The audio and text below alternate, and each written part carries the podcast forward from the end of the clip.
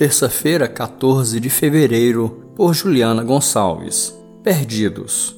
Já que o seu coração se abriu e você se humilhou diante do Senhor, ao ouvir o que falei contra este lugar e contra seus habitantes, que seriam arrasados e amaldiçoados, e porque você rasgou as vestes e chorou na minha presença, eu o ouvi, declara o Senhor. 2 Reis 22, verso 19.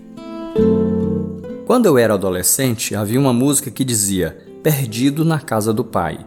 O grupo musical deixava clara a vida de um jovem que estava na igreja, mas ao mesmo tempo não estava. O texto bíblico lido não trata da vida de alguém, mas do próprio rolo contendo a lei de Moisés. O rolo estava lá, perdido, esquecido. Pode parecer simplória esta reflexão, mas a palavra de Deus pode estar perdida em nossas igrejas e casas.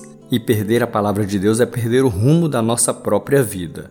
Atualmente temos acesso a tantas Bíblias em tantos formatos e de tantas cores que podemos simplesmente nos esquecer de que o encontro com a verdade deve nos levar a uma ação transformadora. O rei Josafá, ao descobrir o rolo, arrependeu-se profundamente dos pecados do seu povo e convocou todos a um processo de purificação e restauração mediante ações de arrependimento. O bom é saber que o Deus misericordioso está sempre pronto a nos receber de volta por meio do nosso encontro com Sua palavra com nossas orações e súplicas e com nossas ações de arrependimento.